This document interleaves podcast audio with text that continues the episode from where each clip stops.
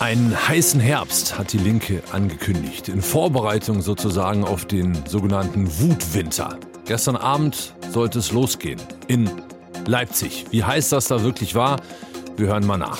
Deutschlandfunk Nova. Kurz und heute mit Till Hase. Gestern sind in Leipzig etwa 3000 Menschen auf die Straße gegangen, haben protestiert gegen hohe Energiepreise, gegen die Bundesregierung. Aufgerufen zu den Protesten hatte die Linke.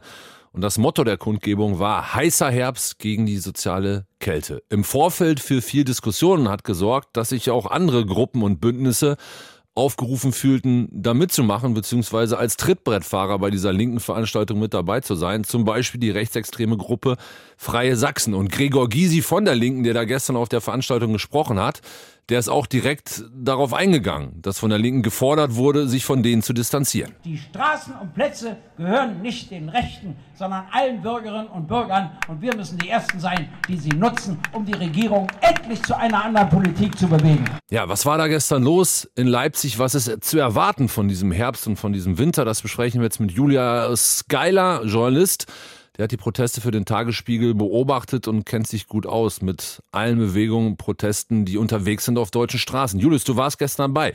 Wie hast du die Demos da gestern wahrgenommen? Also erstmal muss man die Lage in Leipzig etwas sortieren, denn es gab über diese beiden Veranstaltungen, die eben angesprochen waren, hinaus noch weitere Proteste, die dort gestern in Leipzig stattgefunden haben.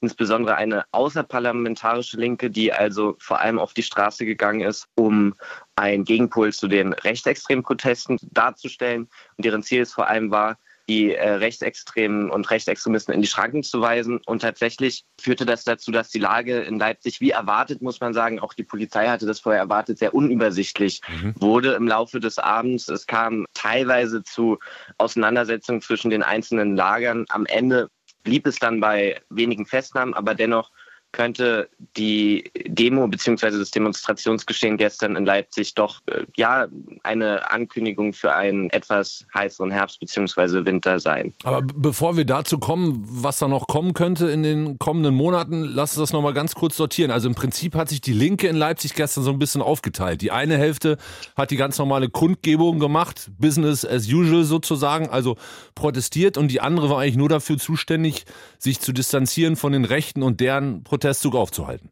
So ein bisschen kann man das zusammenfassen, wobei man natürlich auch sagen muss, dass die Linke selbst, die diese Kundgebung angemeldet hat, sich von Anfang an klar distanziert hat, gleich in der ersten Rede. Die Kundgebung wurde eröffnet von Sören Pellmann, Leipziger Bundestagsabgeordneten der Linken, der sich ganz klar distanziert hat von den Rechten auf der anderen Seite des Platzes, des Augustusplatzes, wo das alles stattfand. Also auch da gab es natürlich Distanzierung, aber die Gemengelage selbst wurde dann natürlich heiß, vor allem durch die, ich nenne sie jetzt außerparlamentarische Linke, die da auf der Straße äh, durch verschiedene Sitzblockaden verhindert hat, dass die Freien Sachsen mehr als 300 Meter oder länger als 300 Meter laufen mhm. konnten, dann wieder zurückkehren mussten zum Ursprung ihrer Kundgebung. Und dadurch äh, war die Lage, wie gesagt, auch für die Polizei zwischendurch recht unübersichtlich. Wenn wir jetzt mal äh, weggehen von so klassischen Einordnungen wie links, rechts, worum ging es denn inhaltlich eigentlich? Also was wurde auf den verschiedenen Protestzügen beziehungsweise äh, Demonstrationen, was wurde gefordert? Was waren die Themen?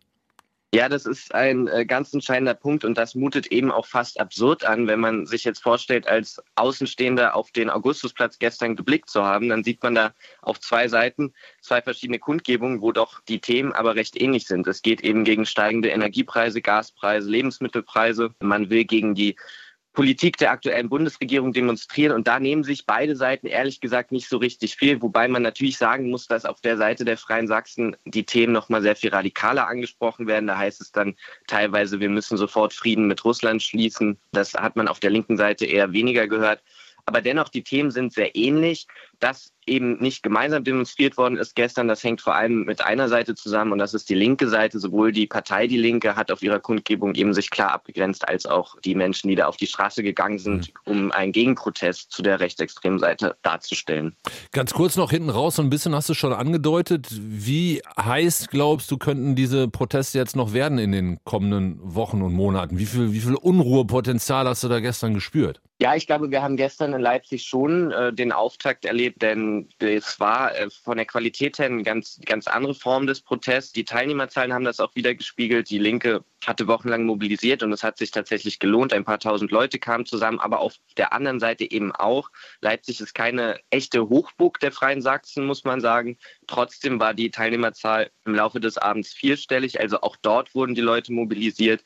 Um eine äh, Prognose wirklich zu stellen, wie jetzt dieser heiße Herbst weitergeht, da muss man vielleicht auch nochmal über den Leipziger Tellerrand hinausgucken, beispielsweise nach Magdeburg, wo die AfD gestern zu Sozialprotesten mobilisiert hat und wie aus dem Nichts auf einmal 2,5 Menschen auf die Straße gebracht hat. Und das zeigt eben, dass die Leute dadurch bewegt werden und dass wir da sicherlich noch einige Demos dieser Art, egal von welcher Seite, in den nächsten Wochen und Monaten erwarten können. Proteste gestern Abend in Leipzig, war das der Auftakt zu dem sogenannten Wutwinter, von dem seit einiger Zeit einige Medien und auch PolitikerInnen sprechen. Einschätzungen von Julius Geiler vom Tagesspiegel, der gestern Abend in Leipzig dabei war. Danke fürs Gespräch. Guten Tag für dich. Tschüss. Vielen Dank. Deutschlandfunk Nova. Kurz und heute.